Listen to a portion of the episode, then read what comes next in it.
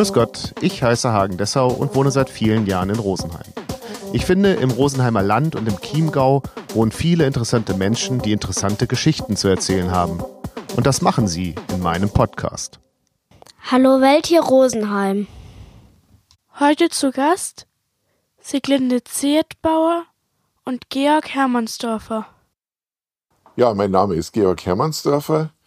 Ich mache relativ viel. Das heißt, es geht von Jazzpianist über Bandleader, über äh, ich halte Lesungen. Zuerst mal waren das äh, Lesungen für Kinder, den Pumuckel, und dann bin ich jetzt immer mehr für Lesungen für Erwachsene. Also ich lese die Heilige Nacht äh, von Ludwig Thoma, verschiedene Satiren, äh, Ludwig Thoma seine Erzählungen und auch Theaterstücke äh, liebe ich sehr zu lesen, weil das der Wechsel zwischen Dialekt und Hochsprache ist. Und wodurch mich eigentlich die meisten Leute kennen, sind meine äh, Tätigkeit als Dirigent und Leiter der erlesenen Oper. Das heißt, ich habe äh, jetzt mache seit äh, über 50 Jahren äh, dirigiere ich äh, unbekannte Opern und bringe die in der Region zur Aufführung.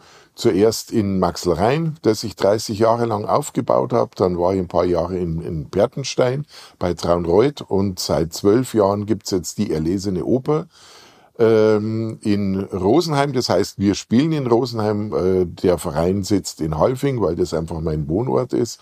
Und inzwischen bin ich dann auch zum Regisseur aufgestiegen. Das ist mal aus einer Notlage äh, entstanden, aber es macht unheimlich viel Spaß und äh, seitdem ähm, ist äh, auch die Regie äh, sozusagen meine Aufgabe.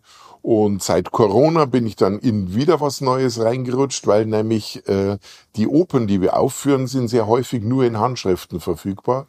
Und ich tippe die ab. Also wenn man sich das vorstellt, sind ungefähr 2000 Seiten pro Oper, äh, die man da äh, fertigstellen muss. Und äh, während Corona war natürlich mit Aufführungen nichts mehr los. Und so bin ich dann eigentlich auf die Frage gestoßen, was mache ich eigentlich mit den Opern, die ich bisher ähm, gedruckt habe, aber im Speicher oben liegen. Das heißt, wenn ich mal das Zeitliche segne, werden meine Söhne wahrscheinlich sagen, da liegt ein Haufen Altpapier und das war's dann. Und dann ist letztendlich eigentlich viel Entdeckungsarbeit und viel, äh, ich denke mal, aufführenswerte Opern sind dann wieder weggeworfen und es bleiben nur die Handschriften, die inzwischen auch zum Teil wesentlich äh, verfallener sind als noch vor 20, 30 Jahren. Und äh, das war dann so, dass ich mich gekümmert habe und tatsächlich der Nötzel Verlag in Wilhelmshaven, der bringt jetzt eine äh, ausgegrabene Oper nach der anderen raus. Herzlich willkommen. mein Name ist Siglinde Zehetbauer. Ich bin Opernsängerin, äh, leite das Musikzeitstudio Rosenheim, unterrichte dort Klavier und Gesang und äh, leite auch äh, verschiedene Chöre. Äh, habe die jetzt erstmal niedergelegt, um einfach wieder mehr äh, mich auf Singen zu konzentrieren, um äh, Opern äh, dafür Zeit zu haben, äh, die vorzubereiten, weil das doch auch immer viel Aufwand ist, gerade eben diese äh, unbekannten Opern kennenzulernen und äh, für sich selbst eine Form zu finden, die wirklich äh, auszudrücken und gut rüberzubringen. Äh, und ich bin seit Beginn eigentlich äh, der erlesenen Oper dabei. War vorher auch schon in Maxelrhein äh, zwei Jahre oder drei Jahre oder sowas dabei. Also bei mir ein Jahr noch. Oder ja, bei genau. dir noch ein Jahr. Auch mir dann auch noch genau, irgendwie so. Und äh, also bin wirklich schon lange dabei und das macht mir irrsinnig viel Spaß, diese unbekannten Opern einfach, äh, ja, weil das so ganz was Außergewöhnliches ist und die so ins, äh, zum Klingen wiederzubringen. Ähm, ich singe auch sehr gerne äh, bekannte Opern, äh, das mache ich natürlich auch und äh, auch Konzerte und alles Mögliche und möchte in diese Richtung auch jetzt wieder mehr einsteigen und mehr machen und auch einfach ja, mehr Zeit für die einzelnen Sachen haben und mich da ein bisschen mehr äh, rein, äh, reinlegen in, diese, in diese Sache. Äh, das ist so meine Sache und äh, genau, mache jetzt auch die nächsten Opern äh, wieder mit äh, im nächsten Jahr. Habe auch jetzt die letzte Oper äh, mitgemacht und wir haben auch diese Oper am Klavier. Mhm. Und äh, genau, deswegen bin ich hier in dieser erlesenen Oper. Herzlich willkommen. Für den Außenstehenden, für die Außenstehende stellt sich ja immer die Frage, was macht die Faszination der Oper aus? Ja, das ist das Zusammenwirken eigentlich sehr, sehr viele Kunstformen. Also es geht von äh, Musik über Darstellung, also äh, Schauspiel, es geht über Bühnenbild, äh, letztendlich dann, äh, wenn man Regie betreibt und das Bühnenbild gestaltet, auch letztendlich Architektur. Wie teilt man den Raum auf? Wie bewegt man Menschen in Räumen? Also das ist einfach ein sehr großer äh, Aspekt vom Künstlerischen her. Und dann natürlich der soziale Aspekt, vor allen Dingen so, wie es bei uns ist. Wir sind ja semi-professionell, wir haben Profis wie die Sieglinde, wir haben aber auch Leute, äh, gerade im Orchester und im Chor, die natürlich ganz andere Berufe haben und die einfach sagen, es ist mal eine ganz andere Welt und äh, es ist einfach, es macht Spaß, weil man ein tolles Miteinander ist. Und so ein gemeinsame Herausforderung fordert einen und fördert auch äh, das Gemeinschaftsgefühl. Und wenn man dann miteinander auf der Bühne war und anschließend die Premierenfeier hat, äh, das ist einfach eine tolle Stimmung und es ist eine Kameradschaft und ein Miteinander. Ähm, das ist eigentlich relativ unvergleichlich. Das gibt's kaum wo im Sport vielleicht, naja, bei Mannschaftssportarten. Aber wenn man dann schaut, so Aufführungen wie Trimonischer mit 100 Leuten, ähm, das ist dann wirklich schon emotional so ein Höhepunkt, denke ich mal. Ja, und es ist auch einfach wunderbar, so eine Oper zu singen, weil man ist mit Händen, Füßen, mit Kopf, mit allem, also man taucht da so richtig in eine andere Welt ein und äh, kann da so eine ja auch mal so richtig böse sein oder mal richtig süß und lieb sein und dann plötzlich äh, total umschwenken, zum Beispiel wieder bei der Puppe von Nürnberg, wo ich dann plötzlich total ausgeflippt bin und alles zusammengeschlagen habe. Super, kann man zu Hause, jetzt sollte man eher nicht so tun. und äh, da geht es einfach toll. Und äh, ja, und man, es ist auch ähm, ja, hoch äh, anstrengend äh, von, von, von der Kraft her. Ähm, es ist auch sehr fordernd äh, vom Sängerischen her, weil äh, diese Arien natürlich viel abverlangen. Und mental, äh, auch muss man mental, sagen, ja. zweieinhalb Stunden drauf haben. Alles auswendig, auswendig ja, ja, ja, Aber auch mit dem Orchester und äh, wenn alle zusammenarbeiten und das, äh, wie du gerade sagst, das ist einfach ja, was ganz was Außergewöhnliches. Das ist nochmal ganz anders als wie ein Konzert, wo man einfach da steht und jeder äh, gibt so sein Bestes, aber äh, da ist einfach noch viel Bewegung. Man muss auch sich noch merken, da muss ich von A nach B laufen, da, aber nicht nur laufen, sondern wie muss ich da auch noch laufen und dass das dann auch rüberkommt und äh, man hat immer jemanden, der einem dann sagt, so und das wirkt jetzt so und man selber hat das Gefühl, das war jetzt doch schon eigentlich ganz gut oder das war jetzt noch gar nichts und dann heißt plötzlich, doch, das war genau richtig richtig. Und das ist, das ist was, was ganz Besonderes ist an der Oper. Ja, man, man, arbeitet sehr langen Zeitraum miteinander, weil, wie gesagt, die Proben, bis man es auswendig drauf hat, jede Szene muss immer wieder wiederholt werden. Das ist das eine. Und das andere ist dann einfach die emotionale Tiefe. Man lernt sich unheimlich gut kennen. Also das ist mir als Regisseur aufgefallen. Man hat irgendwann einen Konflikt und letztendlich äh, fragt man ja die einzelnen Darsteller, wie sie das angehen würden.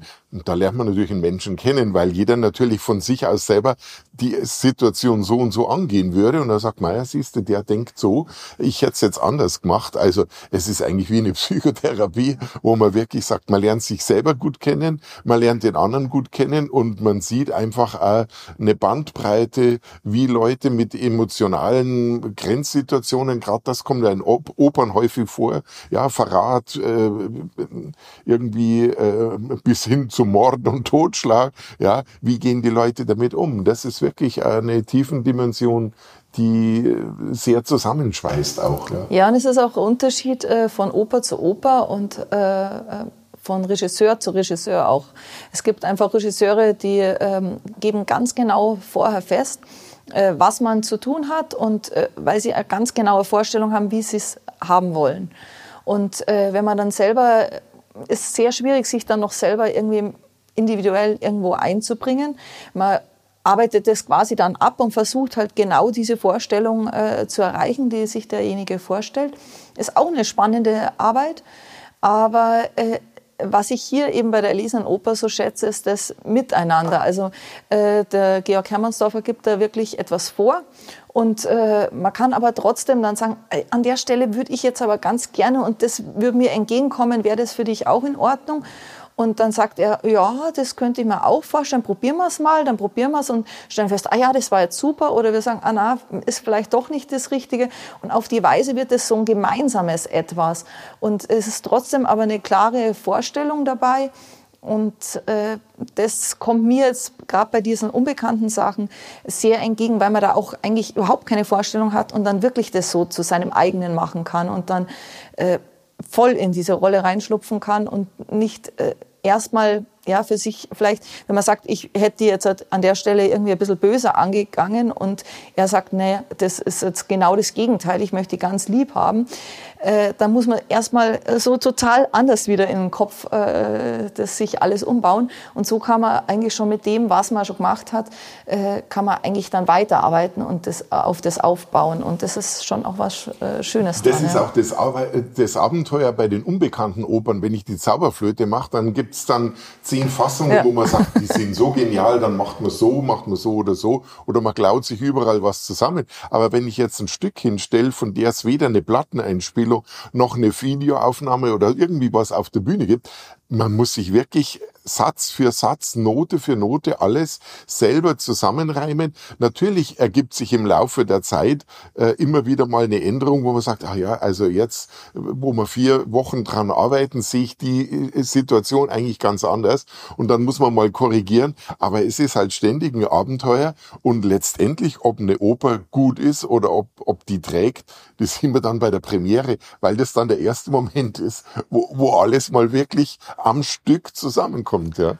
Und das wäre bei der Frage, also ihr habt jetzt erklärt, ähm, was es für die, die es produzieren bedeutet, also was die Faszination ist.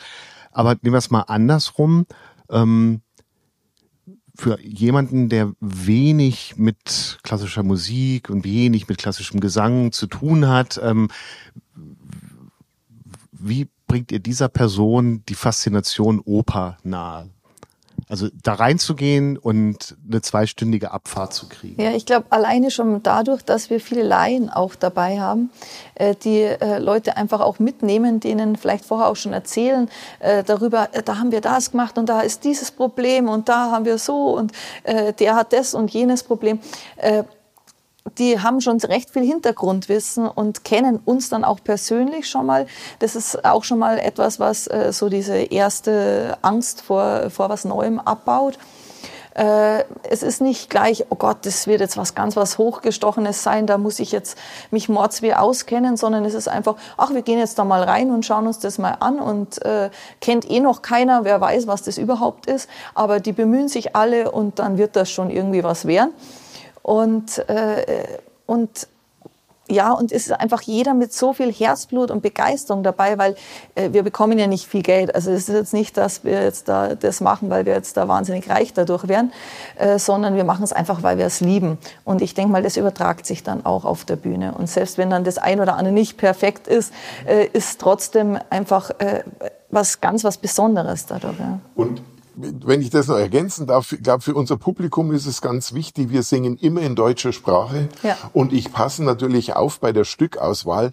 Äh, und da bin ich wirklich sehr anspruchsvoll geworden. Also Stücke, die ich vor 20 Jahren ausgesucht hätte, hab, würde ich heute nicht mehr aussuchen, weil ich einfach sage, die Handlung muss tragen, die muss entweder spannend, packend, emotional oder meistens machen wir ja sehr lustige Stücke. Also ich will die Leute unterhalten und ich mache auch kein experimentelles Regietheater, sondern ich will eine Geschichte erzählen und ich will eigentlich genau das, nämlich Leute abholen dort, die noch nie in der Oper waren durch die deutsche Sprache, durch die packende Handlung, durch das Lustige und du hast gesagt, es stimmt, wir, wir machen das ja aus äh, mit Herzblut und das kommt auch bei den Leuten an.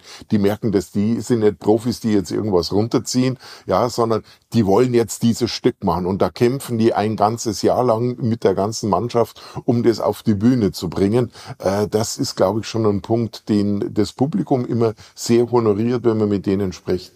Ja. Und trotzdem hat man ja so bei Oper immer so das äh, Gefühl von Großstadt und, und immer schick anziehen, irgendwo hinfahren und so. Und bin ich richtig gekleidet, verhalte ich mich richtig. Äh, und ähm, ihr sagt, das ist bei uns, so höre ich das zumindest, gar nicht so wichtig. Und ihr holt ja letztendlich auch die Oper aufs Land. Also wie kommt dieser Großstadtgedanke mit all diesem Pipapo ähm, in der Provinz an. Ja, das ist schon eine, eine, ein Herzensanliegen, dass wir einfach diese Angstschwelle vor Oper, äh, wie gesagt, durchbrechen, aber eben ganz gezielt mit äh, deutschsprachiger Oper, mit lustigen Handlungen und die Leute, die uns kennen. Es ist natürlich immer schwierig, neue Leute zu kriegen, aber da haben wir die kuriosesten Sachen, die halt dann mitgehen, weil es die Nachbarin ist und sagen, jetzt waren wir noch nie in der Oper, aber das war ja lustig. Also ganz erstaunt und man merkt dann auch immer, äh, Premierenpublikum ist immer eine eigene Nummer Nummer, da haben wir das Gefühl, die trauen sich nicht lachen. Ja. ja äh, aber letztes Mal, äh, unser Pianist hat gesagt, es gibt ja auch ein Publikum, das schmunzelt. Und ich war, also bei der Oper am Klavier bin ich ja nicht als Dirigent in Aktion, sondern ich bin hinten gesessen und da sieht man dann öfters, wie dann ein Mann seiner Frau zulächelt und nickt und irgendwie schmunzelt. Die lachen gar nicht laut. Aber dieses Schmunzeln, das ist das Entscheidende, ja. Und dann gibt's Publikum, da spielt man fünf Minuten und dann brechen die ein helles Gelächter aus aus. Also dann am nächsten Tag in Pertenstein, da war das Publikum ganz anders. Die haben ständig, haben die gekudert, weil es einfach so lustig war. Das, jedes Publikum ist anders, jeder Tag ist anders. Mhm. Und, und trotzdem, also ich unterstelle den Oberbayern, dass ja hier eigentlich andere ähm, Stücke auf der Bühne ähm, gesehen werden und dann kommt ihr mit 100 Personen, also vielleicht sind die nicht alle am Tag der Aufführung dabei, aber schon riesen, Doch, Riesenproduktion? Sind, sind alle 100, es sind 100 Leute wirklich. Also wir haben 40 Leute im Orchester, wir haben vier, ja, Trimonischer, 40 Leute im äh, Chor gehabt, dann haben wir 10 Leute äh, Ballett gehabt oder 12 und dann noch neun Solisten und dann natürlich die, die hinter der Bühne eigentlich auch immer dabei sind, Schminke, ähm, ähm, alle möglichen Zuhelfer, die also die Proben leiten, den Chor einsingen und so weiter. Also wenn wir die alle, wir waren da über 100 Leute. Ja. ja, und das meine ich, das ist doch ähm, vermutlich auch als ihr damit angefangen habt, eine Riesengeschichte gewesen. Also mhm, bis man sowas aufbaut hat, gell? Genau, also mhm. habt ihr offene Türen eingerannt in Oberbayern oder war das ähm, so ein Stück Stück für Stück, Schritt für Schritt. Also es ist, man muss wirklich sagen, wir leben hier zwischen München und Salzburg wie die Made im Speck. Wenn man sich überlegt, wir haben im Umkreis von Rosenheim in 30 Kilometer Umkreis haben wir sechs Opernensemble. Wir haben Erl, wir haben Herrenchiemsee, wir haben Amrang, wir haben Maxel Rhein, dann gibt's uns, wer fehlt noch? Ja, also äh, das sind Opernensemble geschweige denn noch Chiemgau-Orchester, in Philharmonie und so weiter. Also wir leben hier wirklich in einer kulturellen Vielfalt, die dürfte einmalig auf der Welt sein in so einer Dichte. Ja, und da ist natürlich eine gewisse Grundbereitschaft da. Vor allen Dingen, man hat es gemerkt vor Corona. Jetzt ist diese Grundbereitschaft etwas eingeschlafen und man sieht alle vom Volkstheater, über äh, äh, klassische Musik, über Jazz. Alle sind am Kurbeln, um wieder dieses alte Niveau herzubringen. Und es ist so, wenn die Leute so eine gewisse Kultur des Ausgehens haben, dann gehen die viel häufiger aus, wie wenn einmal im Jahr ein Konzert ist. Ja, und bei uns ist eigentlich so, ja, wo gehen wir am Wochenende hin? Ach ja, gehen wir mal ins Cabaret und dann, ach, am Sonntag läuft Jazz, gehen wir mal in Jazz. Das heißt, wir haben hier eigentlich so eine gewisse Ausgehkultur, wo man gerne wohin geht, egal in welchem Bereich. Und das ist natürlich schon förderlich. Aber wie gesagt, einzelne Sparten haben es schwerer, das stimmt schon. Wenn so Klassik und so unbekannte Opern, Oper, ja. Oh, Oper, na, na, na, na, na. Und wenn man die Leute dann so weiter hat, jetzt, äh, Markus habe ich gestern getroffen, der hat gesagt, viele bereuen es, dass sie nicht in die Oper, weil sie haben gehört, es war so lustig. Ja, ich habe es auch von welchen so gehört. Gut. Was? Ich habe gar nichts mitbekommen. Genau, ja, ja, ja, das ist dann immer. Aber es stimmt schon. Also eine Hemmschwelle vor Oper ist immer noch da. Und dann unbekannten Opern auch noch. Das ja. ist noch das Wenn man andere. weiß, okay, Zauberflöte geht, äh, dann geht man entweder noch ein zweites Mal oder ein drittes Mal rein, ja. aber dann irgendwann mal sagt man, es reicht einem auch. Äh, dann geht man in Don Giovanni oder sonst was und dann sagt man, ja, jetzt reicht's mal wieder mit Oper. Äh, oder man geht halt in die, ja, man hat dann wirklich Liebe dafür, für, dieses, für diesen Bereich und geht halt dann viel in Opern. Aber ähm, ja, das ja. äh, ist mit unbekannten Opern erstmal schwierig, aber ich denke mal, Leute, die dann äh, bei uns reingegangen sind, die äh, äh sagen das auch weiter und die, ähm, äh, die kommen auch gerne wieder. Inzwischen haben wir ein gewissen Stammpublik, äh, gewisses Stammpublikum in Rosenheim Hammer und es gibt ja deutschlandweit dann Leute, die wirklich hunderte von Kilometern fahren, um unbekannte Opern. Also da gibt's äh, zwei Schwestern, die haben mir mal ihr Tagebuch gezeigt. Ah, sie sind die 327. unbekannte Opern und die haben genau aufgeführt, was sie jetzt alles gesehen haben. Also es Neue Merker kam ja auch immer wieder, gell? Richtig, also ja. wir haben auch, äh, Gott sei Dank, äh, die Fachpresse nimmt uns wahr. Also der Wiener Merker ist eine sehr, sehr anerkannte Opernzeitung. Im Orpheus steht's drin, im Opernglas. Also wir werden schon wahrgenommen.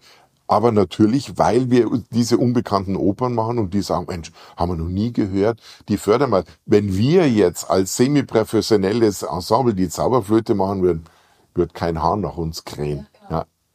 Also dadurch haben wir schon ein Alleinstellungsmerkmal. Ja.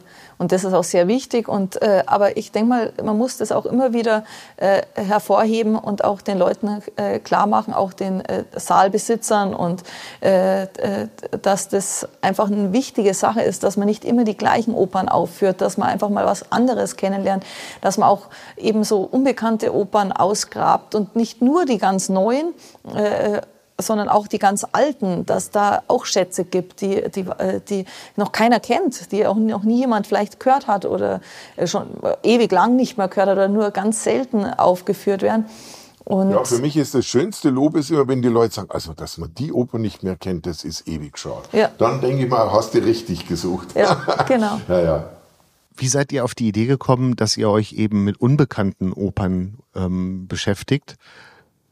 Aus, war, war ein Grund eben dieser Gedanke, wenn wir Zauberflöte spielen und so, das ist alles so ausgelutscht, da kommt keiner. Also Jein, also wie gesagt, ich mache das 50 Jahre äh, schon und der Anfang war eigentlich, dass äh, die, die Gera Walter, die hat drei Kinder gehabt und hat gesagt, bevor ich jetzt äh, äh, nimmer auf der Bühne stehen kann, möchte ich noch einmal das, was ich als äh, jugendliches Mädchen gesungen habe, Bastien und Bastien. Und das war 1978 und äh, da hat, ähm, da war Bastien Bastien war so unbekannt, dass die Leute gesagt was Mozart? Haben wir noch nie gehört. Heute gibt's 20 äh, Videoeinspielungen und DVDs und so weiter, aber damals war das und äh, so ist es losgegangen und dann waren wir eigentlich, sollte das nur so eine Eintagsfliege bleiben. Und bei der letzten Aufführung waren wir zufällig äh, in einem Pfarrsaal. Der äh, Onkel des Pfarrers ist ein Komponist gewesen, äh, der eben Karl Marx heißt, der zufällig auch und äh, der hat gesagt, äh, mein Onkel hat so eine lustige Oper geschrieben, das wäre genau das Richtige. Ja, machen wir das. Hat kein Mensch gekannt. Don Juans allerletztes Abenteuer war eine der lustigsten Oper. Und dann war natürlich die Frage, was machen wir nächstes Jahr? Und dann waren wir schon auf dem Gleis unbekannte Opern. Dann habe ich eine Heidenoper gemacht und die Leute haben gesagt, der Haydn hat Opern geschrieben, haben wir noch nie gehört. Und so war man dann auf diesem Gleis und äh, das hat sich durchgesetzt. Klar, immer wenn es mal mit den Besucherzahlen runtergegangen ist, äh, kam natürlich die Idee, machen wir mal Kurse von Tutti von Mozart oder die Zauberflöte. Dann kommen die Leute schon. Aber ich sag, Leute, die Zauberflöte gibt's in München und in Salzburg und rundherum wesentlich besser von den Profis. Es gibt 20 äh, vorbildliche DVD-Einspielungen. Wir können nur verlieren. Also, und dann letztendlich habe ich mich eigentlich immer durchgesetzt, dass wir dann doch wieder unbekannte Opern machen. Und natürlich für mein Team, die das auch unterstützen müssen, ist am Anfang was hat er denn jetzt wieder ausgesucht? Ich kann mich nur erinnern, Ignaz Umlauf, äh, die Bergknappen hätte ich so gern gemacht bei Gera Walter. Und Gera hat immer gesagt, wenn der Komponist schon Umlauf heißt, was kann da rauskommen? Also ich habe nie eine Chance gehabt. Ja, aber wie gesagt, es ist schon schwierig, dann immer den Anlauf zu kriegen. Aber inzwischen habe ich, glaube ich, so einen Ruf, dass die, also meine Leute im Verein alle das abnicken, wenn es auch ganz kuriose Sachen sind. Ähm, du hast gerade gesagt, jemand hat gesagt, mein Onkel hat da eine Oper geschrieben könnte ich auch eine Oper schreiben und die wird. Also ich, ich traue mich nicht, manche fragen immer, warum schreibst du nicht selber eine Oper, aber komponieren, äh, da, da, gehört wahnsinnig viel dazu. Und ich bin dann auch zu kritisch, äh, das ist vielleicht das eine. Ähm, man braucht sehr, sehr viel Erfahrung und man muss eigentlich Erfahrung haben im Theaterbereich, man muss Erfahrungen haben in, im Opernbereich und äh, ja im Musikbereich, also rundrum. Und heutzutage mit Opern zu punkten ist wahnsinnig schwierig. Das Musical hat alles abgelaufen, aber auch im Musical-Bereich ist es so, es gibt immer wieder mal Musical, Musical, Musical und nach einem Jahr sind die vergessen und werden auch nie mehr aufgeführt. Äh, die Guten bleiben über, das ist ganz klar. Und wir sind natürlich auch sehr verwöhnt von unseren Medien. Man muss sagen, man hat ja momentan eine äh, jederzeit kann ich mir hinterindische Musik anhören und runterladen. Und wenn man sich überlegt, zu, zu Verdis Zeiten, der Verdi war begeistert und hat eine Oper geschrieben. Der keine Ahnung gehabt, was eigentlich eine Oper ist und hat die an die Mailand Scala gegeben und hat gesagt, schaut her, ich habe eine Oper gemacht. Und dann haben die die durchgesehen, haben gesagt, naja, schaut interessanter aus, aber also hast du schon eine Ahnung von Oper? Arbeiten wir erst mal ein paar Jahre bei unserem Haus und dann schreibst du noch eine. Also das hat man früher machen können, aber das geht halt nicht. Also wenn man eine Oper schreibt, muss man Musik studieren, man braucht eine äh, ausgewogene Basis, man muss Theaterwissenschaften und so weiter. Die Ansprüche sind so hoch. Also, also ich glaube, dass einer sagt, ich schreibe jetzt einfach mal eine Oper. Das müsste schon ein Genie sein. Herausforderung angenommen. Ja, ja. Aber äh, wo findet man dann diese un, äh, ungespielten Stücke? Ja, in, also inzwischen ist es so online. Ja, also es gibt da ein paar Seiten, die äh, gefördert werden als wissenschaftlicher äh, Bereich, die eben Handschriften einscannen. Ja, und zwar natürlich die Erfahrung ist, äh, in Weimar ist ja vor 15 Jahren diese Bibliothek der äh, äh, Fürstin Amalie äh, abgebrannt und da war dann äh, Notruf und jetzt muss man schauen, dass man alles rettet und scannt. Und dann hat es Fördermittel gegeben und zum Beispiel die äh, Sächsische Landesbibliothek Dresden hat dann angefangen, Handschriften wirklich äh, also zu scannen. Und heute ist es so, die stellen die dann digital weltweit zur Verfügung. Und das ist der Vorteil heutzutage. Ich bin am PC und schaue, was haben sie denn? Und schaue mir die Noten an in Handschrift und ähm, dann ist die Entscheidung gefallen. Vor 30 Jahren war es so, da war ich dann in den Ferien drei, vier Tage in der Staatsbibliothek, ja, mit, mit weißen Handschuhen, ja, weil dieses alte Papier war ja zum Teil schon etwas brüchig. Und dann ist also, wenn man da so ein Schweinslederband äh, für König Ludwig den Ersten, da ist schon der Weihrauch aufgestiegen, ja, aber da war im Vorfeld, habe ich dann drei, vier Werke sozusagen in die engere Auswahl, die ich mal angelesen habe, Inhaltsangaben, Literaturgeschichten und so. Und dann waren vier in der engeren Auswahl und dann habe ich mich irgendwie innerhalb von ein paar Tagen dann für eine entschieden.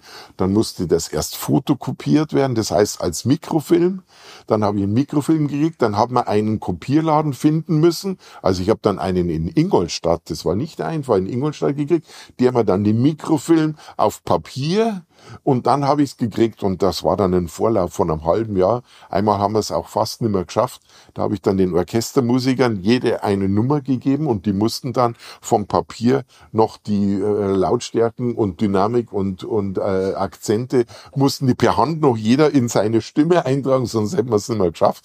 Also das war damals schon ein, ein Pokern und wie gesagt, die Auswahl waren vier Stücke. Heutzutage digital habe ich 10.000 Stücke und jetzt ist die Frage, welches dieser 10.000 Stücke mache ich. Also es ist, hat sich wirklich jetzt in den 20, 30 Jahren äh, die Zielrichtung total geändert. Aber das heißt, dass die ähm, ursprünglichen Stücke, äh, die zur Auswahl stehen, ähm, in irgendwelchen Institutionen zu finden sind. Also es ist nicht so, dass bei Oma auf dem Dach, du hast ja gesagt, bei dir wird später mal ganz viel auf dem Dachboden liegen, ja. aber bei Oma auf dem Dach werden wir nichts finden. Ähm, Denke ich mir nicht. Also wir, ich hab, wir machen jetzt nächstes Jahr eine Oper eines gewissen Krempelsetzer aus Vilsbiburg und von dem sind wirklich nur drei Werke erhalten. Der Rest ist 1929 schon verloren gewesen und ein Freund von mir wohnt in Vilsbiburg, deshalb bin ich auf den Komponisten äh, gestoßen, ganz, ganz tolle Musik, wirklich ewig schaut, dass von dem nur drei Sachen sind. Und ich habe meinem Freund gesagt, hab gesagt, du mobilisier ganz viel Spielberg, die sollen alle ihre Speicherräume durchsuchen, ob nicht irgendwo handgeschriebene Noten rumliegen. Es kann ja nicht sein. Wobei man sagen muss, dieser Krempelsetzer war Chef im Gärtnerplatztheater, hat damals noch Münchner Aktientheater geheißen, äh, wurde dann mit Intrigen nach Berlin, nach Chemnitz, nach Riga vertrieben und irgendwo hat er wahrscheinlich seine Noten mitgenommen und dann wie gesagt, zwei Weltkriege und so. Es ist ewig schade, aber die Musik ist toll. Ich habe bin sehr gespannt drauf. Ja. Ich habe es zur Hälfte eingetippt. Sie ist sehr dünn, ähm, sehr luftig instrumentiert, aber absolut witzig, witzig. Bei der Auswahl, wie ist das dann? 10.000 Stücke? Wie groß ist die Sorge, wenn ich jetzt das Stück nehme? Dann nehme ich das darunter nicht und das könnte ja vielleicht besser sein. Also wie groß ist diese Sorge und wie groß ist die Sorge, ihr sagt ja, es gibt noch andere Opern, die äh, andere Vereine, die ähnliches machen. Oh, die haben das Stück genommen, das habe ich mir auch, hätte ich mal. Also so diese, diese ja, ich Sorge, glaube, aber man immer, hat, immer, dass, äh, dass das ja. Gras im Nachbarsgarten grüner ist. Ich glaube, man hat da schon sehr viel Erfahrung, einfach auch was, äh, was an Geschichte überhaupt funktioniert bei uns hier in Rosenheim und Umgebung oder auch mit unserer Lesenden Oper funktioniert. Und ich denke mal, das macht alleine schon eine große Auswahl, oder? Denke ich mal. Ja, und auch von der Musik es, her, was überhaupt äh, spielbar ist. es uns. stimmt teils, teils. Also erstens mal ist es immer äh, irgendwie wie ohne Netz. Ja, also man jongliert irgendwo und wie gut dann das Stück ist, das sieht man eigentlich wirklich erst äh, bei der Premiere. Also es kann durchaus mal sein, ich meine, der Scheintote war lustig, ja, aber nettes Sommertheater kann man mal sehen, aber das ist sicherlich keine Oper, die jetzt bleibt. Während der Rheinberger, die Sieben Raben, das ist absolut eine Oper, wo man sich wirklich sagt, warum wird die nicht auf den großen Bühnen gespielt? Oder der Lorzing, den ich ausgegraben habe, die beiden Schützen, äh, warum wird es nicht äh, gespielt? Da hängen natürlich Modewellen, das ist ja immer so, dass gewiss momentan ist Strauss und Wagner und, und Mozart und plötzlich kommt dann der Lorzing, der war vor 30 Jahren absolut vogue. Ja, das ist, kommt natürlich dazu. Und natürlich eine Garantie habe ich nie. Und dann ist natürlich jetzt auch in letzter Zeit, muss man sagen, auch auf dem CD-Markt und auch bei den Bühnen äh, viele ähm, Profibühnen in Deutschland, kleine Städtetheater oder große, rühmen sich damit, jetzt unbekannte Opern ausgegraben zu haben. Und das sind tatsächlich Stücke dabei, wo ich gesagt habe, hätte ich auch gern gemacht, war bei mir schon auf der Liste. Ja, und natürlich, es ist jetzt Folgendes passiert. Ich habe den Vampir von Lindpeintner ausgegraben und wollte den jetzt meinem Verlag anbieten. Aber was ich immer mache, ich frage vorher, es gibt da gewisse Spezialisten für romantische Oper oder für die und die oder es gibt Gesellschaften, die sich um einen Komponisten kümmern und frage danach, und dann plötzlich heißt ja, die ist doch vor drei Jahren rausgekommen. Habe ich gesagt, wie? Die hab doch ich vor zehn Jahren rausgebracht. Ja, und dann sind wir tatsächlich drauf gekommen, es war in, in Berlin einer, der eben auch so unbekannte Noten rausgibt, der tatsächlich den Vampir äh, jetzt druckreif vor sich schon liegen gehabt hat. Und das ist so ein bisschen ein Problem. Äh, ich habe schon ein paar Mal angeregt, es fehlt eigentlich eine internationale äh, zentrale Meldestelle, wo man sieht, wer gerade an welcher Oper arbeitet, weil es ist ewig schade, wenn die gleiche Oper zwei Leute in jahrelanger Arbeit rekonstruieren und dann macht's der eine und der andere. Also es war dann, wir haben der was schneller ist. ja, wir haben einen netten Kontakt gehabt mit dem äh, äh, Herrn aus Berlin und wie gesagt, das war die Oper, wo dann die Musiker noch am Schluss noch zeichnen. Ich hätte sie sowieso halb nochmal neu einspielen müssen und er hat gesagt, ich hab's fertig. Und aber das ist schon ein Risiko. Ja, stimmt schon. Ihr habt das vorhin schon so angedeutet, was ähm, für euch das Spannende und die Herausforderung an, an einer Oper ist, die unbekannt ist. Aber das was vielleicht noch mal ein bisschen ähm, konkreter sagen. Also du als Sängerin, ähm, was ist für dich der die Herausforderung, ähm, sich eben einem unbekannten Werk zu nähern? Ähm, für mich ist, äh, ich habe da erstmal Noten vor mir. Damit kann ich erstmal überhaupt nichts. Also ich, ich lese mir durch, ich, äh, ich habe dann im Kopf äh, die, den Klang und stelle mir dann was darunter vor.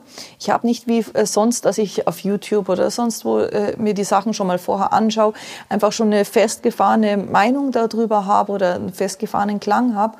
Äh, in dem Fall habe ich das alles nicht. Das heißt, ich, äh, ich habe wirklich nur dieses Notenmaterial und äh, fange wie, wie früher das so war, wenn äh, ein Beethoven seine Oper Fidelio oder irgendwie ähm, äh, das erste Mal den Leuten gezeigt hat, dann haben sie auch das so gesungen, wie sie es meinten, dass das sein soll. Oder sie konnten vielleicht ihn sogar noch fragen. Aber äh, es ist wirklich dann etwas, was, was wirklich du machst, was, äh, was du als Sängerin äh, rausbringst und wo, äh, wo du alles, was du kannst und was du, äh, was du an Erfahrung hast, hineingeben kannst.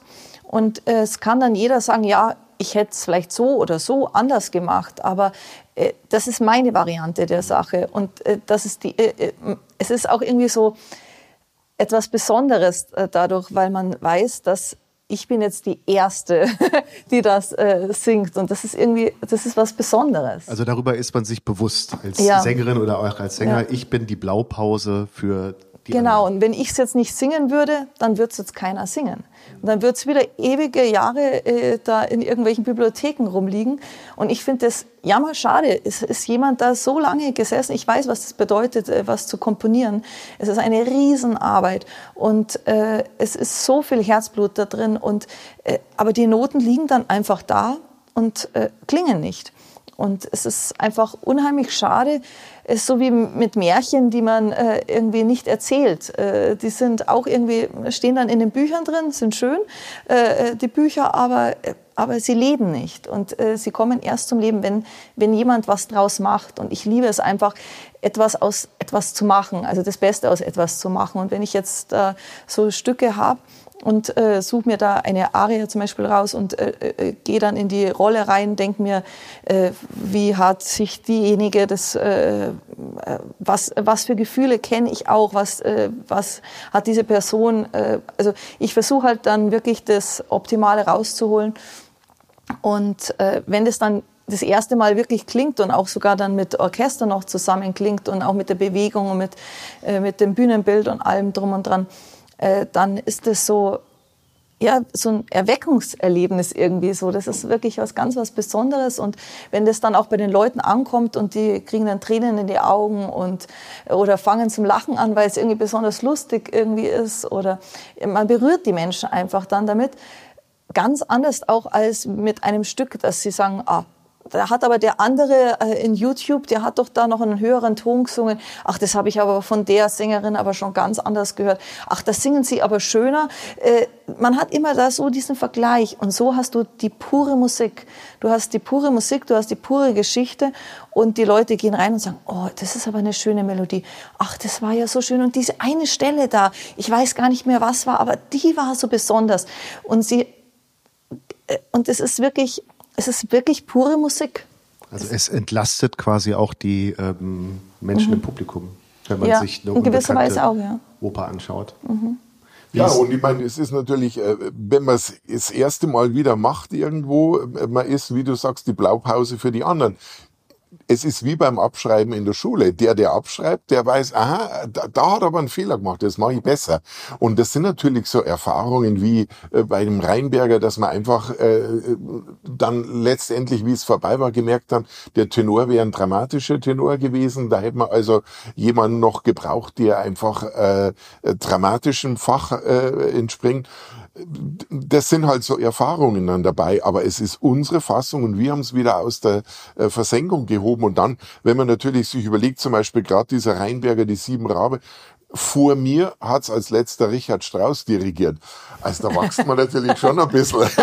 Und dann muss man sagen, jede Oper hat ihre Geschichte. Zum Beispiel der Dittersdorf, der Falstaff, das war die letzte Oper von Karl Ditters von Dittersdorf, der damals eigentlich angesehener als Mozart war, was man heute einfach nicht mehr weiß. Ja, aber das war die letzte Oper und da war er schon im Ruhestand und hat für den Herzog von Braunschweig eine lustige oder drei lustige Opern geschrieben und das war die letzte und die wurde dann einmal aufgeführt für den Fürsten und dann ist sie äh, in, im Archiv verschwunden, weil einfach die Zeit der Klassik vorbei war. Das war 1799 und man hat damals nur französische, italienische Opern, die schon an Fußrichtung Romantik ausgestreckt haben und dann war der Dittersdorf weg und es ist fantastische Musik. Das ist einer der Höhepunkte der klassischen Musik und wenn man das dann so entdeckt, peu à peu und dann äh, gerade bei der Aufführung sich dann denkt, Mensch, was ist jetzt da eigentlich der Unterschied noch zu Mozart, der eigentlich nicht mehr da ist, weil das wirklich ein Reifewerk ist. Das sind dann schon so besondere äh, Momente, wo man dann sagt, hat sich gelohnt. Also ne, ihr sagt ja, es ist der ähm, Tisch ist leer, wenn man so ein Stück ähm, an, beginnt zu produzieren.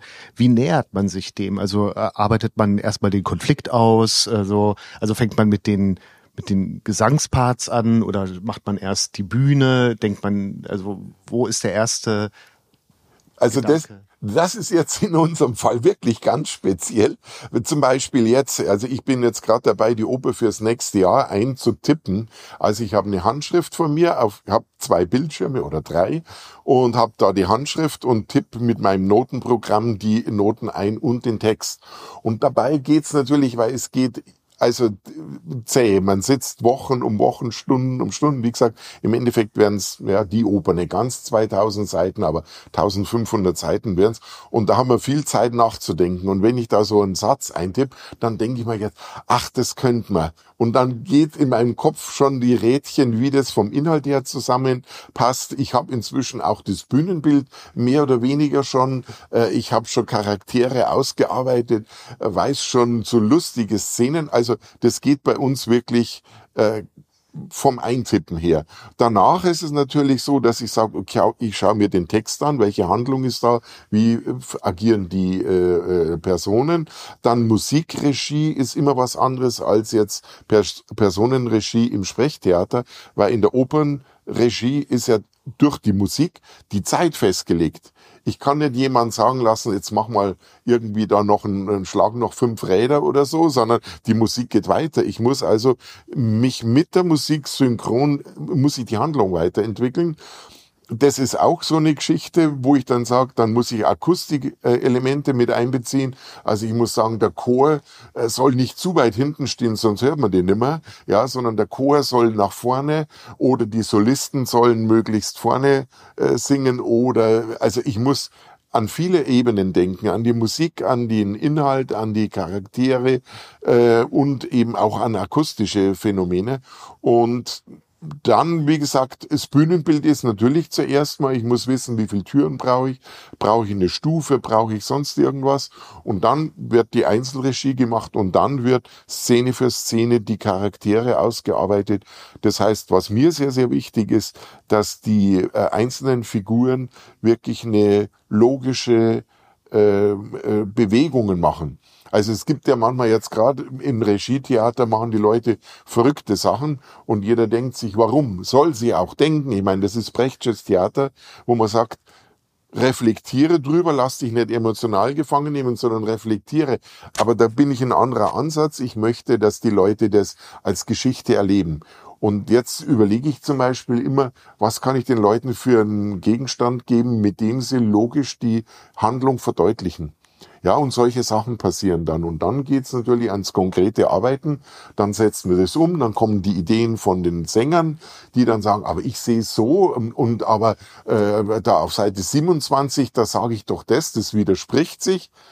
Das sehe ich gar nicht so, weil ich immer das ganze Stück habe und die einzelnen Sänger sehen, aber hier Seite 10 bis 12 bin ich dran und 20 bis 25 und 25 widerspricht dem, was du mir jetzt gesagt hast da lerne ich dann auch viel, muss dann wieder korrigieren und so setzt sich das dann zusammen und dann kommen die musikalischen Proben dazu und wie gesagt, dann ist von der Zeit her alles so, dass das wie ein Rädchen abgehen. Man kann da nicht irgendwie einen Leerlauf einbauen, weil jetzt jemand seinen Text vergessen hat, dann muss man drüber.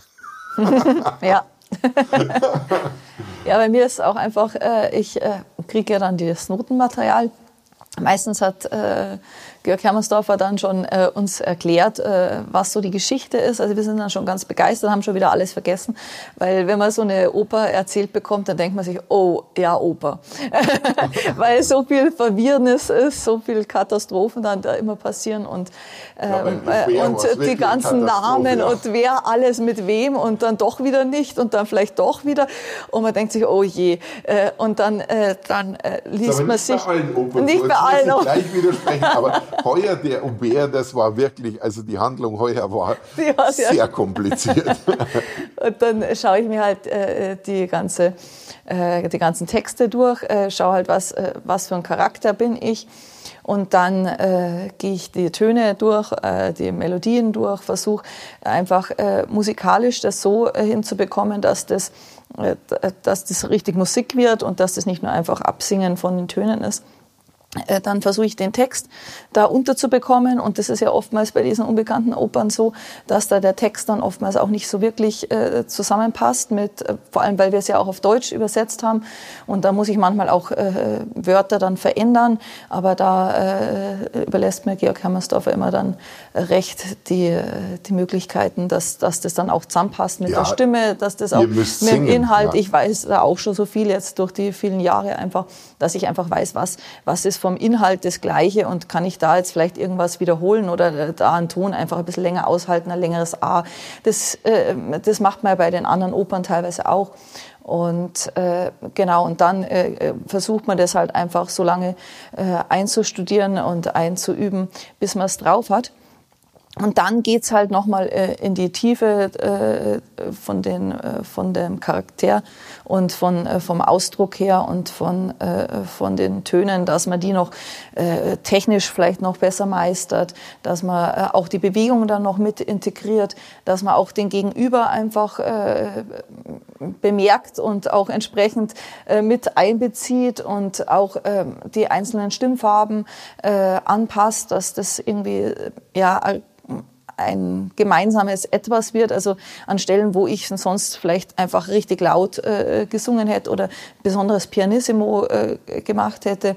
Äh, und wenn ich merke, aber der andere sieht es einfach ganz anders und da passt es dann nicht zusammen, dann äh, versucht man das einfach wieder zu ändern oder äh, ja, äh, geht mehr so in diese Feinheiten. Also ich, ich versuche immer das Optimale für mich erstmal rauszubekommen und dann eben äh, auf das Ganze abzustimmen, was die anderen äh, geben wollen, geben können, wie auch immer. Ja, gerade wenn man Duett singt, muss man sich ja mit dem anderen dann äh, einigen und es muss zusammen verschmelzen. Das ist ja eigentlich das Schöne und da muss man einfach aufeinander zugehen. Und das sind halt einfach die Erfahrungen dann auch bei den Proben. Also erfahrungsgemäß war es am meisten Zeit einzustudieren äh, bedarf. Das sind immer diese Duette, Quartette oder die Ensembles, wenn dann Chor und sieben Solisten alle durcheinander agieren.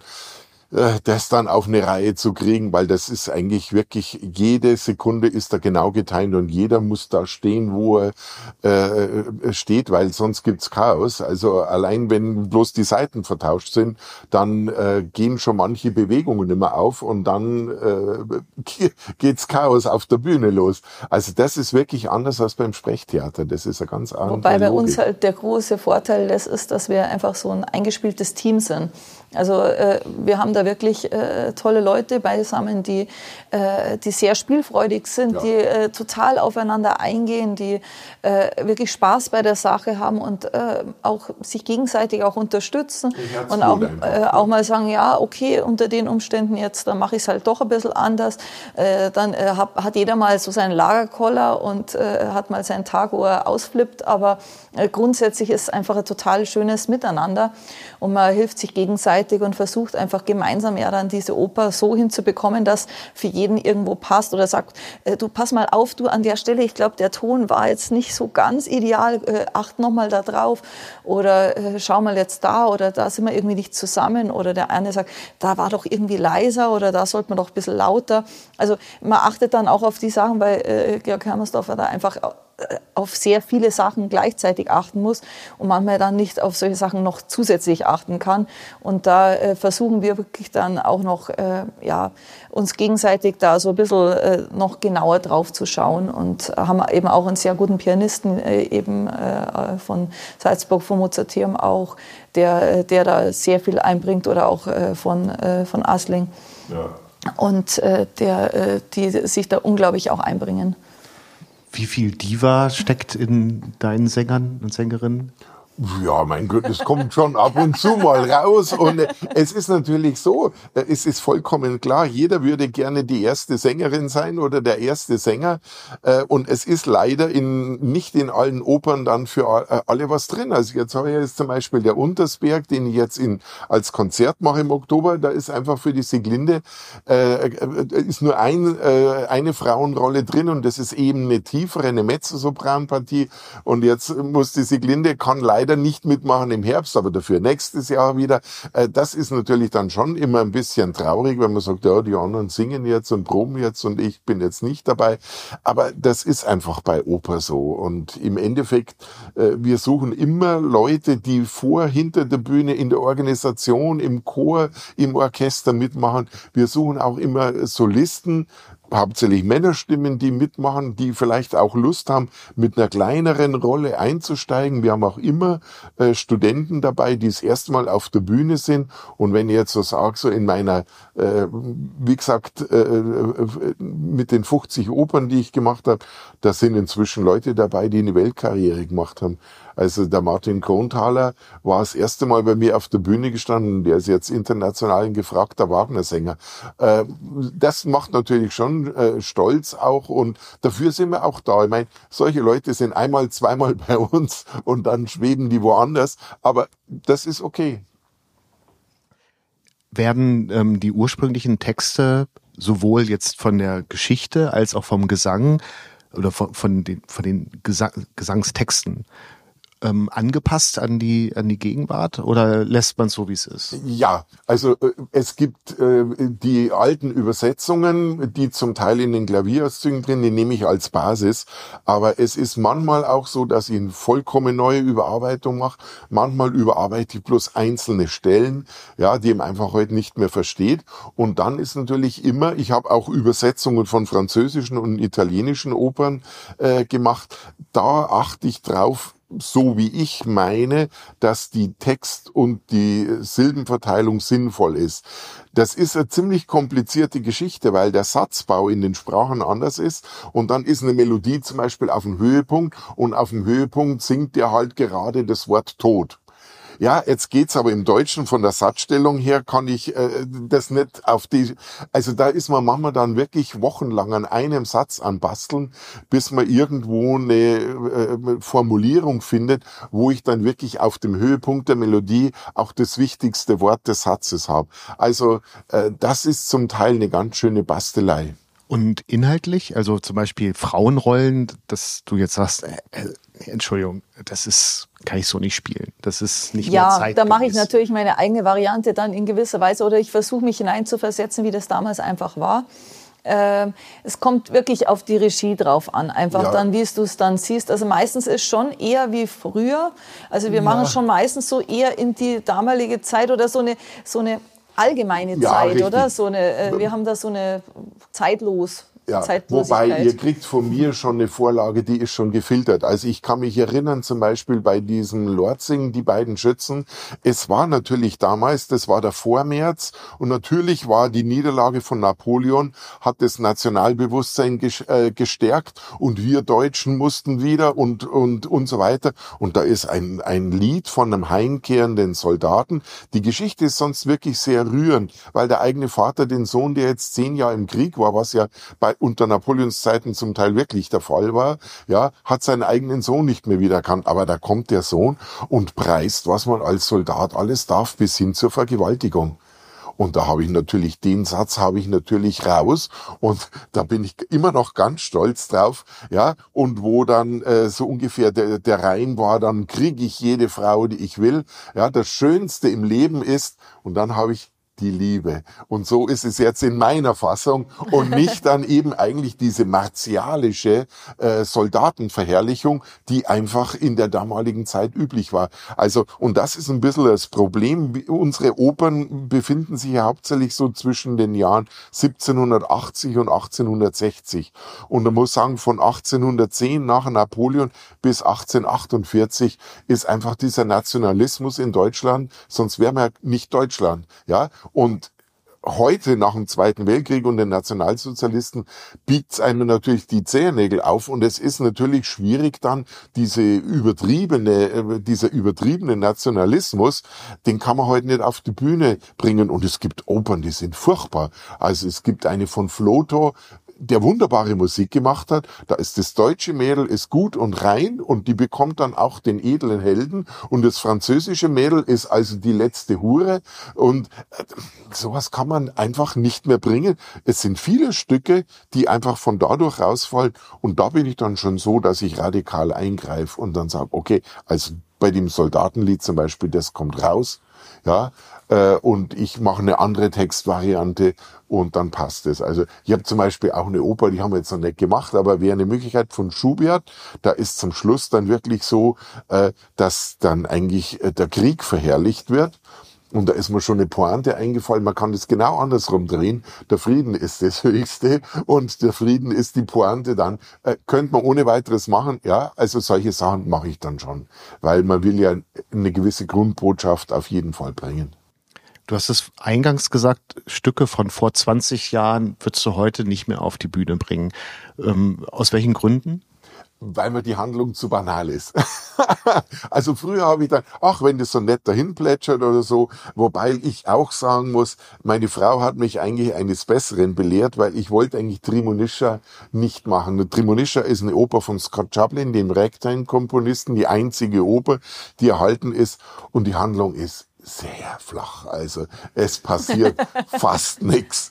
Ja. aber die Musik ist so fantastisch. Toll, wir haben wir haben es jetzt, ich habe es eben zweimal gemacht, 1995 und jetzt eben 2015 oder 17 und volle Bude, die Leute sind ausgeflippt, es war fantastisch.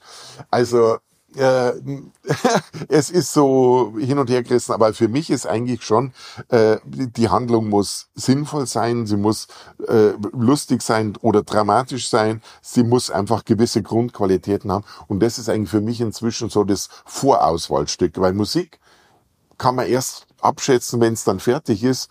Und dann lese ich natürlich immer, wie war die Kritiken damals, was haben die Kollegen dazu gesagt, welche Bedeutung hat dieses Werk. Also wenn zum Beispiel von Dittersdorf die letzte Oper ist, der eigentlich damals eine phänomenale Karriere gehabt hat, nur weil er so bescheiden war und den Intrigen in Wien entfliehen wollte, ist er aufs Land rausgegangen, hat seine Ruhe gehabt und ist damit eigentlich nie mehr so groß in Erscheinung getreten wie jetzt Mozart und Haydn.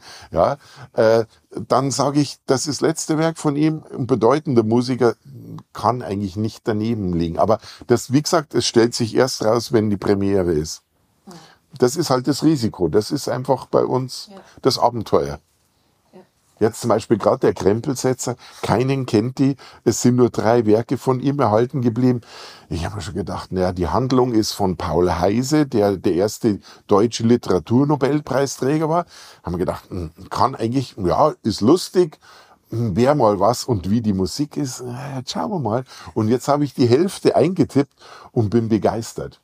Leicht luftig, äh, absolut, äh, aber raffiniert. Ja. Risiko.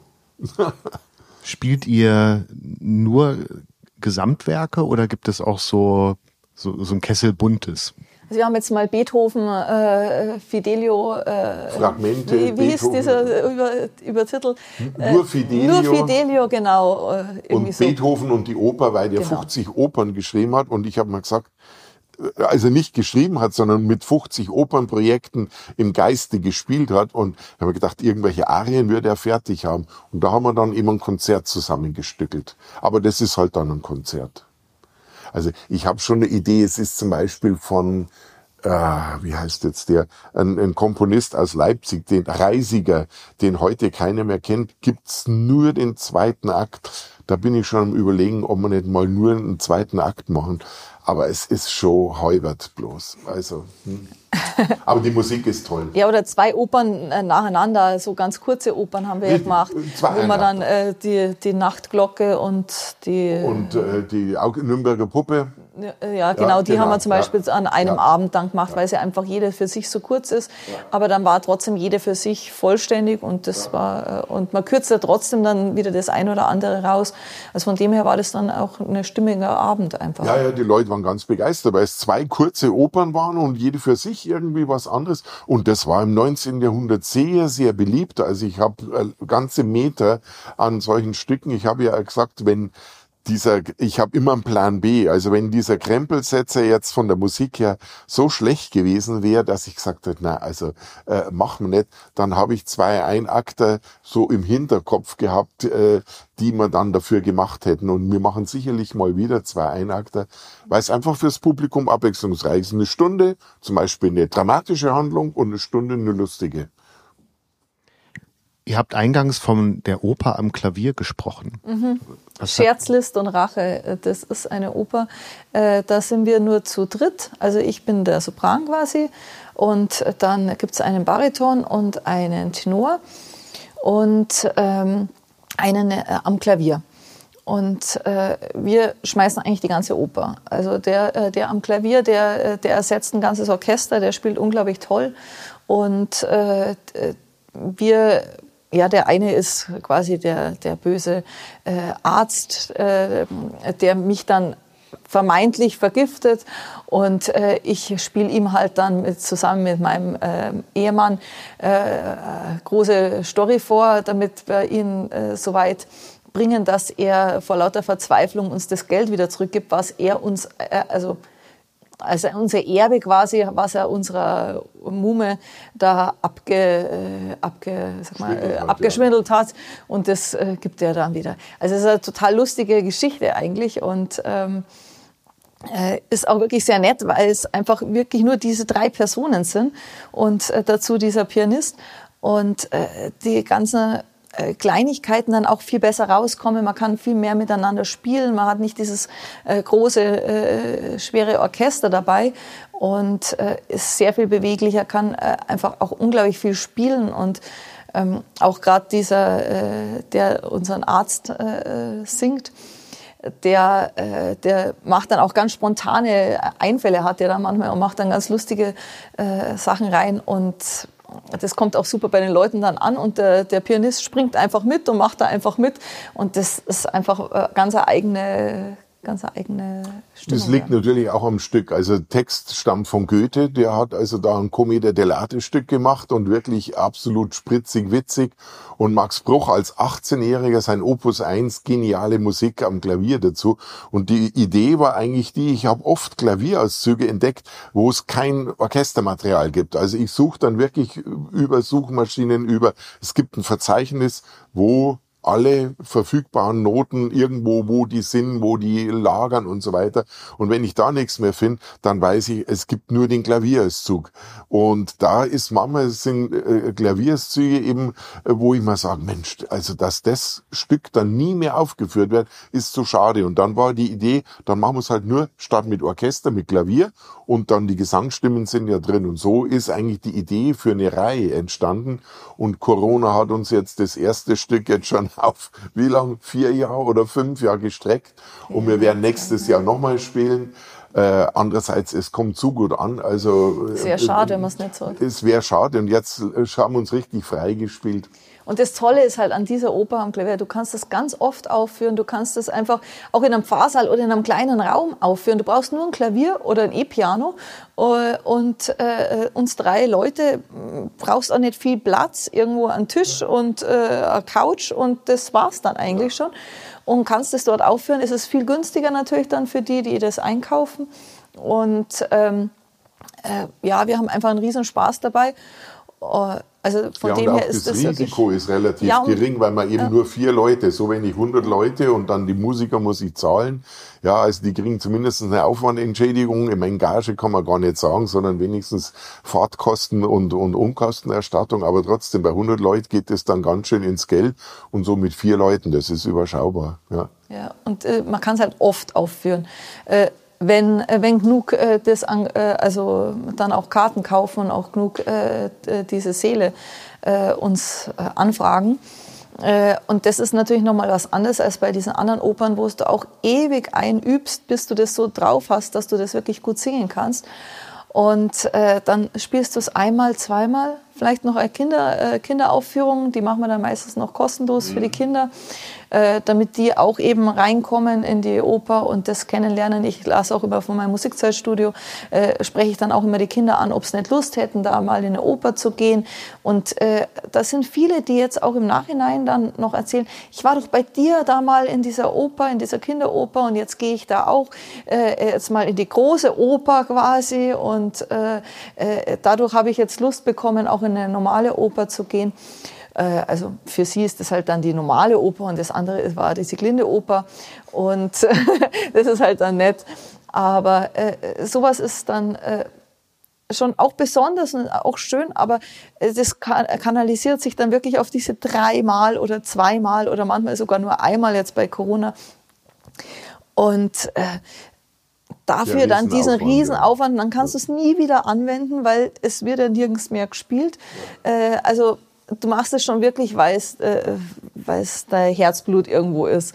Ähm, und bei der anderen Sache, da kannst du es halt öfters an, äh, aufwenden und anwenden und dann äh, verdienst du letztlich äh, auf die Menge hin dann doch noch ein bisschen mehrer oder es sind halt zumindest auch öfters mal, dass das auch wirklich äh, vortragen kannst. Und, ja. ja, und wenn man Tamino oder die Pamina drauf hat, dann wird man engagiert. Ja, ja wir brauchen eine Pamina einspringenderweise da und da und da. Aber die unbekannten Opern, ja, äh, die sind teilweise für uns nicht. einmal und ja, das und sind teilweise dann, auch nicht äh, irgendwie leichter oder so. Also nein, nein, das sind also, teilweise sogar schwieriger. Ja, vom als Schwierigkeitsgrad, also gerade die mhm. beim Aubert, die Rolle, die du gehabt hast, die ist also wirklich absolut Top-Welt-Niveau. Äh, also äh, vom Niveau her sind wir inzwischen, das Orchester hat sich ja in den letzten Jahren enorm entwickelt und wir haben super Sänger, die das ist einfach das Tolle, die eigentlich sonst in Erl singen oder sonst irgendwo und jetzt inzwischen bei uns, weil sie einfach sagen, okay, wir wollen sowas unterstützen. Das ist wirklich was, äh, was wir total interessant und wichtig finden, um einfach das Opernrepertoire aufzufrischen, zu beleben und mein, es war sogar die ganze Vorstandsriege vom, äh, von dem Rheinberger, die den, vom Verlag da, und die haben gesagt, wir haben es zig Bühnen weltweit angeboten. Niemand hat sich dahin getraut. Wir sind so froh, dass ihr das mal auf die Bühne gebracht habt. Und vor allem, man hat gesehen, das würde wirken. Aber ich weiß jetzt nicht, ich habe keinen Kontakt mehr mit denen, ob jetzt tatsächlich eine von den großen Bühnen das mal nachgespielt hat. Aber es wäre es wert. Auf jeden Fall. Was würdet ihr gerne noch inszenieren? Also einmal so aus der Sicht des Regisseurs oder einmal so aus Sicht der Sängerin? Ja, ich meine, was, was mich unheimlich reizen würde, weil ich die Oper einfach unheimlich gern mag von Karl Orff, Der Mond. Wäre natürlich ganz was anderes mal, würde ich gerne machen. Ähm, ja, und ansonsten mei, unbekannte Sachen. Ich habe so viele Pläne im Kopf. Es gibt zum Beispiel äh, eine Oper von einem katalanischen Komponist, der tragischerweise mit 21 Jahren äh, am Tag vor der Premiere seines einzigen Werkes, das er vollendet hat, äh, La Fatuquiera, würde ich unheimlich gern machen es gibt schon so Träume, aber ja, wie gesagt, also so die unbekannten Sachen kann ich mir alle verwirklichen. Mit dem Orfmond, der wird zu oft gemacht. Das ist dann außer, äh, außerhalb unserer Möglichkeiten. Und dann muss man sagen, Karl Orff ist ja erst vor 20 Jahren gestorben. Das heißt, da sind die äh, Rechte auch noch da. Das heißt also, äh, mit den Urheberrechten bei Erstverstorbenen ja, da zahlt man schon ganz schön. Also da sind wir einfach dann wieder finanziell zu wenig aufgestellt, dass wir sowas schultern können. Ja, also bei mir ist äh, einfach grundsätzlich, äh, möchte ich einfach gerne ähm, Opern machen, die einfach, äh, ja, so wie der Auber, eben äh, sängerisch äh, sehr anspruchsvoll sind die mich einfach sängerisch auch sehr vor, äh, vorwärts bringen, die nicht nur einfach nett und süß und so sind, die mich auch, äh, wie jetzt auch bei Scherzlist und Rache, äh, äh, schauspielerisch einfach vorwärts bringen, wo ich wirklich mich, äh, wo ich alles, äh, alle Fäden ziehen kann und alles, was ich kann, einfach reingeben kann und nicht nur nett und so oberflächlich irgendwie sowas machen. Äh, sondern was, äh, was mich einfach als Künstlerin vorwärts bringt. Also solche Sachen interessieren mich jetzt einfach hauptsächlich. Mhm. Ja, der Aubert, der war natürlich schon Ja, also wie gesagt, La Fatuquera bin ich jetzt ähm, im Überlegen, weil wir eigentlich die Sänger dazu haben. Ja, wir haben jetzt dramatische Sänger, äh, die eben, das ist eine hochdramatische Geschichte. Also ähm, ist so Bellini-Zeit, also auch vom Orchester wieder größer. Ähm, ähm, aber da, da, das, das wäre wieder was. Also mit Koloraturen für dich, äh, das wäre schon äh, eine Nummer. Ja, und ich mache jetzt auch gerade Fachwechsel äh, in, äh, mit ähm, Koloratur, ähm, dramatischer Koloratur. Vielleicht müsst ihr kurz erklären, was Koloratur ist. Ja, Koloratur sind diese Läufe, wenn man so ganz schnell rauf und runter singt und äh, auch sehr hoch, leicht, äh, mit Leichtigkeit in der Höhe, äh, äh so Verzierungen und diese ganzen Sachen. Äh, Königin der Nacht. Königin der Nacht, in die Richtung geht es. Ja. Genau, Donna Anna jetzt äh, eben mache ich jetzt, lerne ich jetzt als nächstes gerade äh, Konstanze aus äh, Entführung aus dem Serail. So diese, diese äh, Stücke sind es, äh, an denen ich jetzt gerade arbeite und wo ich meine Stimme jetzt äh, mit, äh, mit Unterstützung nochmal äh, ja, verfeiner und verbessere. Und äh, etwas in der Richtung würde mich natürlich sehr interessieren, weil dann kann ich das gleich auch anwenden und kann einfach da äh, mit meiner Stimme nochmal so richtig wachsen und noch das Optimale rausholen. Und ich merke einfach, dass jetzt äh, ich sängerisch wirklich auf, äh, auf einem Höhepunkt bin äh, von dem, was ich jetzt kann. Und ich möchte einfach dann noch was draufsetzen möchte einfach noch alles, was so in mir steckt. Und ich weiß, da ist noch einiges. Und äh, äh mir wurde das jetzt auch gesagt von verschiedenen Seiten dann auch wieder. Äh, und drum, da möchte ich einfach nochmal so alles rausholen, was so drinnen ist. Und äh, weil es geht auch nicht auf immer und ewig. Also äh, als Sängerin äh, bist du irgendwann mal dann zu alt und oder die Stimme selber wird dann vielleicht irgendwann mal auch wieder ein bisschen tiefer. Und äh, deswegen möchte ich einfach jetzt, solange es noch das möglich ist, einfach das Optimale rausholen und die nächsten 20 Jahre äh, einfach nochmal so alles, alles geben, was geht. mhm. Ja. ja, es ist halt schwierig, immer solche Opern zu finden, wie gesagt, ja. aber diese La Fatugera, die schwebt mir schon lang vor und äh, man muss ja immer dann schauen, wen hat man im Ensemble äh, wie kann man die Leute bestens einsetzen. Geht nicht immer.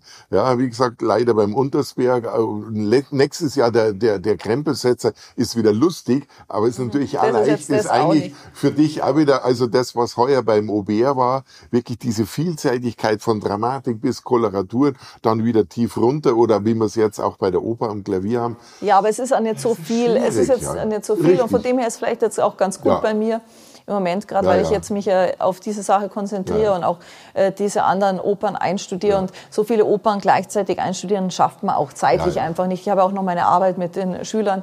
Äh, ich bin ja da auch schon von früh bis spät beschäftigt. Also äh, drum, es ist auch nicht schlecht, wenn man, ich habe auch noch eine andere Oper äh, jetzt mit, äh, mit Geron Kleiner, äh, wo wir also, mal drüber geredet haben da, äh, wo, wo ich doch alleine Ach, da singen vom, würde. Äh, und das, mhm. da war man am Überlegen jetzt, dass wir das äh, doch noch angehen. Mhm. Und äh, das wäre auch was, aber das ist auch was, was unglaublich aufwendig ist. Und bis du das dann wieder drauf hast und dann singst du es vielleicht ein, zwei Mal. Äh, aber das wäre noch was, wo ich einfach auch äh, sängerisch und äh, darstellerisch auch sehr gefordert wäre aber diese Zeit muss man sich erstmal so aus den Rippen irgendwie rausziehen. Und darum habe ich jetzt einfach festgestellt, ich schaffe das nicht alles nebenbei und habe jetzt eben die Chöre äh, einem nach den anderen aufgehört und äh, muss einfach jetzt sehen, was schaffe ich, weil das ist einfach mein absolutes, meine absolute Leidenschaft und dafür möchte ich jetzt nochmal alles geben und ja, da muss man manchmal dann leider Sachen, die man auch sehr gern macht, äh, trotzdem dann auch sagen, gut, das mache ich jetzt erstmal nicht mehr. Aber da, äh, das mache ich immer gerne. Also erlesene Oper ist einfach, das gehört einfach schon dazu. dann wünsche ich euch ganz viel Erfolg. Ich wünsche der erlesenen Oper ganz viel Erfolg und bedanke mich für das wunderbare Gespräch. Vielen Dank. Danke Dankeschön. auch, ja, danke auch.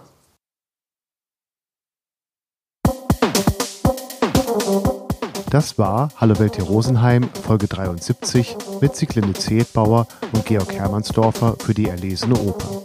Aufgenommen am 12.05.2023. Vielen Dank fürs Zuhören.